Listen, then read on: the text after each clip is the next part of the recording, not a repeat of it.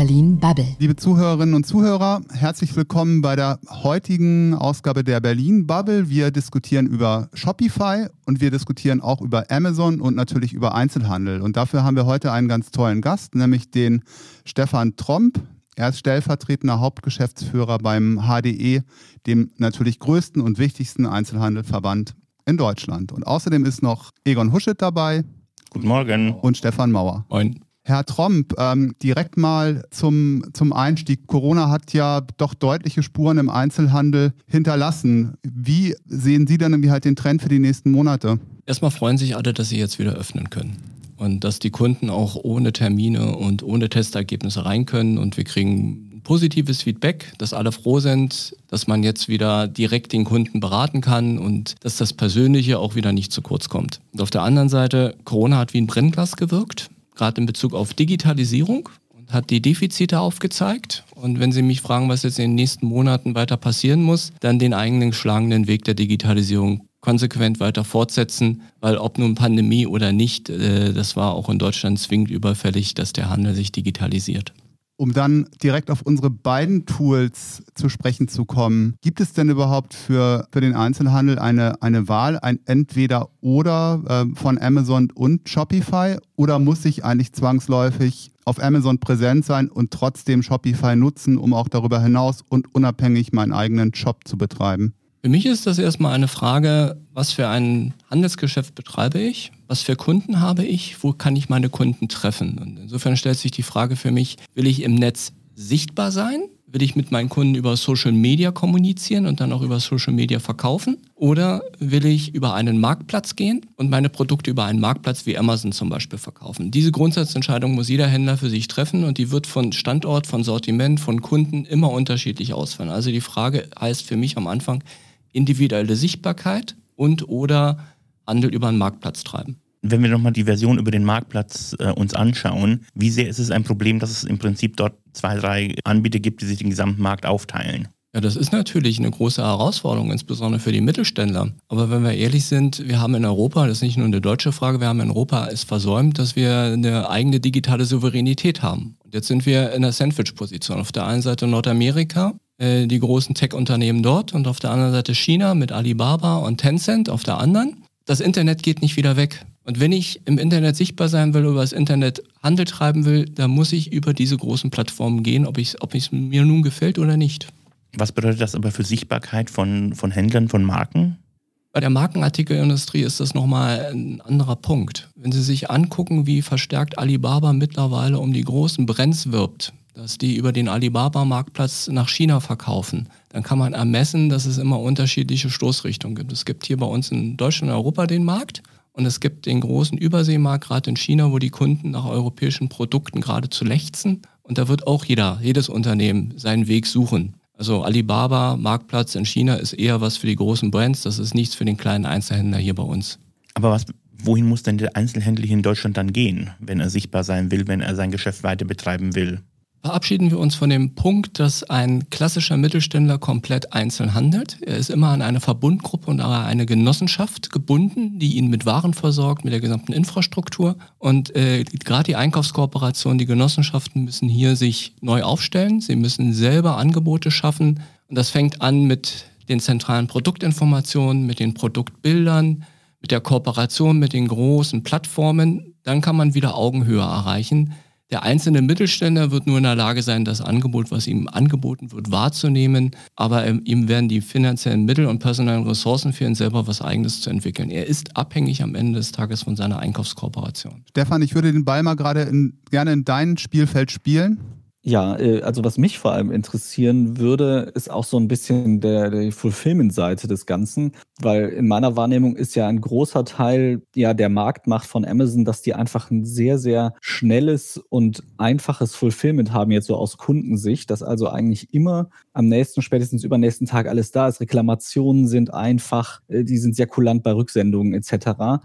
Gibt es in der Hinsicht was, was man als Verband den, den Händlern in Deutschland irgendwie empfiehlt oder vielleicht sogar irgendwelche Plattformen oder Anbieter, die da diesen, ja, äh, ich sag mal, teilweise noch Vorsprung von Amazon vielleicht schließen können? Zuallererst muss man erstmal konstatieren, Amazon macht einen verdammt guten Job. Wir hätten sonst nicht die große Kundenakzeptanz. Äh, als Handelsverband Deutschland kooperieren wir auch mit Amazon. Wir haben Quickstart Online geschaffen, um eben hier wirklich auf einfache Weise den Einzelhändlern aufzuzeigen, wie man über Amazon selber auch Handel treiben kann. Es gibt weitere Plattformen. Wir kooperieren zum Beispiel sehr stark auch mit eBay, äh, die eben keinen eigenen Handel treiben, sondern reine Mark reiner Marktplatz sind und die gerade ein tolles Programm gestartet haben, wo sie den lokalen Handel sichtbar machen und wo sie im Gegensatz auch zu Amazon und anderen Plattformen es zulassen, dass der Kunde und der Händler direkten Kontakt haben und dass man sich entscheiden kann, kaufe ich jetzt die Ware online oder fahre ich doch ins Geschäft, weil sie dort so, sozusagen verfügbar ist. Und insofern, es gibt nicht den einen Weg. Es gibt Amazon als Platzhirsch mit über 50 Prozent Marktanteil und dahinter gibt es aber verschiedenste Plattformen, die ihre Nische sich suchen, die ein spezielles Angebot machen. Und ich sage es wieder, jeder Händler muss dann für sich entscheiden, was er eigentlich erreichen will, wie er seine Kunden erreichen will, muss dann entscheiden, worüber er mit seinen Kunden in Kontakt tritt und Handel treibt. Aber wenn wir kurz mal auf den stationären Einzelhandel gucken, äh, wenn die auch immer mehr digital werden, was bedeutet das denn für die Läden in der Stadt und für eine Stadt als solche? Das ist eine sehr gute Frage. Ich glaube, wir werden das Thema Innenstadt, so wie wir es vor der Pandemie gekannt haben, komplett neu denken müssen. Äh, wir haben ohnehin, nehmen wir Berlin, wir haben hier in Berlin jetzt schon zu viel Verkaufsfläche. Und das ist ja ein Prozess, der nicht erst seit gestern läuft, sondern seit vielen Jahrzehnten, dass aus den kleinen Nebenlagen der Handel verschwunden ist, sich immer mehr konzentriert hat in den 1a-Lagen, 1b-Lagen. Und wir werden weiterhin Druck sehen auf diesen Mittellagen. Insofern ist die große Frage, was mache ich mit einer Innenstadt? Welche Nutzungskonzepte gibt es dafür in Zukunft? Gibt es mehr gemeinschaftliche Nutzung? Gibt es äh, äh, Co-Sharing, also im Sinne von Co-Space äh, Working-Räumen. Oder wie nehme ich ein Einkaufszentrum in seinen unterschiedlichen Etagen wahr? Erdgeschoss Handel und je weiter ich nach oben komme, gibt es eine andere Nutzung. Vielleicht das Bürgeramt oder den E-Sports. Ich glaube, da wird noch viel Kreativität nötig sein, um die Innenstadt von morgen zu entwickeln. Aber gibt es eine Gefahr für tatsächlich ähm, sehr kleine Städte, dass die Innenstadt eben, weil der Handel dort nicht mehr so funktioniert, weil es eben dort digital geht und man sich die Sachen eben auch bis morgen liefern lassen kann, wenn ich es digital bestelle, gibt es da die Gefahr, dass tatsächlich solche Innenstädte gar keine Chance mehr haben auf einen aktiven Handel und damit auf eine aktive Innenstadt? Die Gefahr ist absolut da, dass insbesondere die Kleinlagen und die Mittellagen äh, auf einmal ein grundsätzliches Problem haben. Weil rufen wir uns in Erinnerung, wir sind Städte entstanden das waren im Mittelalter Kommunikationsplätze. Da wurden ja nicht nur Waren gehandelt, da wurden Informationen ausgetauscht. Wir Menschen sind Kommunikationswesen und der Handel spielt da und hat immer eine große Rolle gespielt. Auch der Grund, warum der HDE mit dem Bundesbauministerium, mit dem Bundesinnenministerium, mit dem Bundeswirtschaftsministerium genau über diese Fragen gerade spricht und wo jetzt auch entsprechende Initiativen gestartet werden, damit eben Innenstädte auch zukünftig lebendig bleiben. Ich würde gerne nochmal beim Thema Payment, Bezahlmethoden nachhaken, weil gerade das ist ja auch ein Punkt, der bei, der bei Amazon extrem komfortabel gelöst ist und den, den Shopify natürlich auch über seine Plattform als, als Tool anbietet. Ähm, wo sehen Sie da irgendwie halt den, den Trend? In, welch, in welche Richtung geht das? Weil, wie gesagt, letztendlich die Bezahlmethode macht ja doch auch einen großen Teil des, des Komforts eines Online-Shops oder einer Plattform aus. Es ist ganz klar der Trend hin, dass ich die Plattform nicht mehr verlassen muss und dass ich wenn ich ein Produkt sehe, sei es über eine Anzeige oder über meinen Social Media Account oder wie auch immer, und ich klicke es an und ich bin bei dem Anbieter, dass es dann ein Bestellvorgang in einem Zuge ist und dass ich nicht mehr für die Plattform verlassen muss. Das werden auch die großen Plattformen im Eigeninteresse machen, weil sie wollen natürlich das komplette Geschäft bei sich bündeln. Insofern sehe ich ganz klar den Trend zur Integration. Also das ist dann das Thema Social Commerce, dass, dass ich am Ende auch ähm, quasi über die Social Media Plattform präsent bin und da eigentlich auch den gesamten Vorgang abwickle. Definitiv. Das wird zusehends an Marktbedeutung gewinnen, der Social Commerce. Oder nehmen Sie sich das Thema Live-Shopping, was immer mehr in Mode kommt. Das ist Instagram, das ist Facebook, das ist TikTok. Und allen voran, Alibaba hat es erfunden. Und äh, die Chinesen sind da Vorreiter. Und es ist gerade für Lifestyle-Produkte ist es eine echte Option, weil die Leute sofort sehen können, wow, das gefällt mir, das will ich haben, das sind die Emotionen, was bisher im Netz immer gefehlt hat. Dieses Thema Emotionen. Und das wird mit Live-Shopping wird das transportiert. Was ja auch eine Verlagerung ist ähm, dessen, was ich bisher im Einzelhandel, im Stationären gehabt habe. Inwiefern äh, wird der stationäre Einzelhandel denn überhaupt dann noch gebraucht werden mittelfristig oder überhaupt der Händler als solches? Denn äh, wenn es die Plattformen gibt, was spricht denn für die Hersteller dagegen, selber direkt auf die Plattformen zu gehen und dort anzubieten?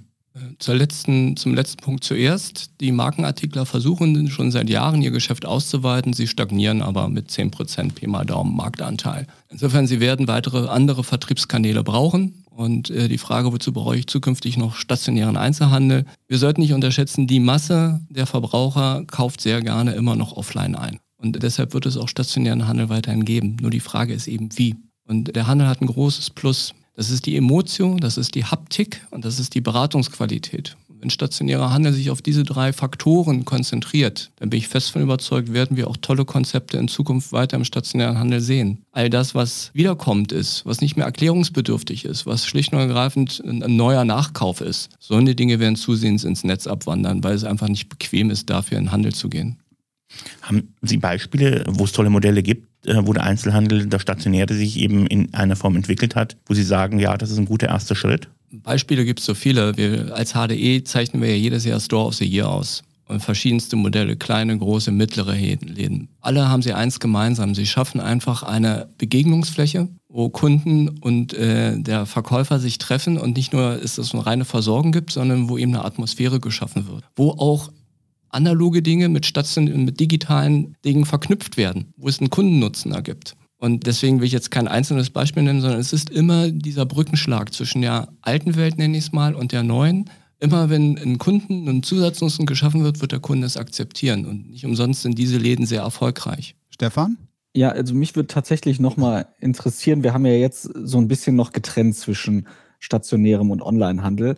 Am Ende wird es ja aber darauf ankommen, dass man auch als kleinerer Einzelhändler da irgendwie ein, ein Hybridangebot schafft, dass man also sowohl stationär seine Stärken ausspielt, als auch online eben Dinge einfach verfügbar macht. Und da würde mich wirklich einfach mal interessieren, wo Sie da eine Stärke sehen oder eine Chance sehen, dass man sagt, okay, ich mache halt irgendwie, keine Ahnung, mir einen Shop auf Shopify, mache das Fulfillment selber und äh, bewerbe mich halt zusätzlich zum stationären Shop über Social Media? Oder würden Sie schon sagen, die Zukunft liegt darin, sich einfach mit so Riesen wie zum Beispiel Amazon zusammenzutun, die möglichst viel erledigen zu lassen, bis hin zur Logistik und dann halt eben die eigene Marke dort aber präsent zu haben? Also wie würden Sie äh, das sehen? Also in welche Richtung geht da der Trend? Das wird jeder Mittelständler für sich entscheiden, wie, was er gerne braucht, wie seine Personalressourcen sind etc. Ich gebe Ihnen mal aber zwei Beispiele, die ich sehr ermutigend finde für jeden Mittelständler. Das eine ist eine Frau, eine Unternehmerin aus der Nähe von Ratingen mit drei Geschäften, Fräulein Mode und Wohnen. Und die macht Live-Shopping. Einfach nur mit ihrem Smartphone. Bindet damit ihre Stammkunden. Nicht nur im Lockdown.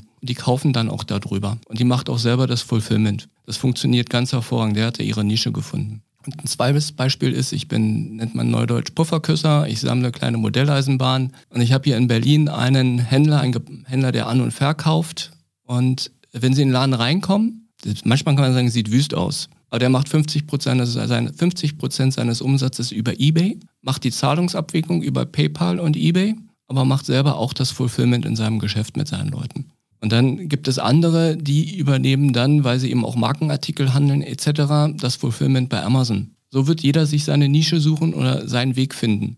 Und deshalb gibt es für mich nicht die eine Lösung. Ich habe fast das Gefühl, es sind alle ähm, Fragen beantwortet und vielleicht auch irgendwie alle Antworten gegeben. Deswegen würde ich Sie einfach direkt nochmal selber fragen, Herr, ähm, Herr Tromp. Haben wir noch was vergessen, worüber wir noch unbedingt sprechen sollten? Es ist immer so schwer, die Zukunft mit dem Wissensstand von heute zu prognostizieren. Insofern äh, ist es schwer jetzt zu sagen, was kommt noch alles auf uns zu. Aber wovon ich einfach überzeugt bin, ist, dass wir noch viel mehr Digitalisierung am, äh, im stationären Geschäft sehen werden, dass wir den Einsatz von künstlicher Intelligenz noch viel mehr sehen werden in der Bedarfsplanung, in der Erfüllung von Kundenwünschen, dass stationäre Händler damit auch oder andersrum gesagt, Multi-Channel-Händler werden die Zukunft haben. Diejenigen, die sowohl stationär als auch online unterwegs sind und die in der Lage sind, ihr Business darüber auch zu verknüpfen, also analog und digital, und ihren Kunden darüber ein ganzheitliches Einkaufserlebnis zu geben. Da bin ich fest von überzeugt. Und ein Mittelständler wird das nicht alleine schaffen. Er braucht seine Einkaufskooperation. Und an der Stelle der dringende Appell an die Einkaufskooperation, gerade im Textilhandel, macht euch auf den Weg, unterstützt eure Mitglieder, damit die eben in dieser neuen Welt auch wirklich konkurrenzfähig bleiben. Ja, da sage ich vielen Dank und ich würde einfach noch hinzufügen, der stationäre Einzelhandel hat eine Zukunft. Definitiv. Vielen Dank.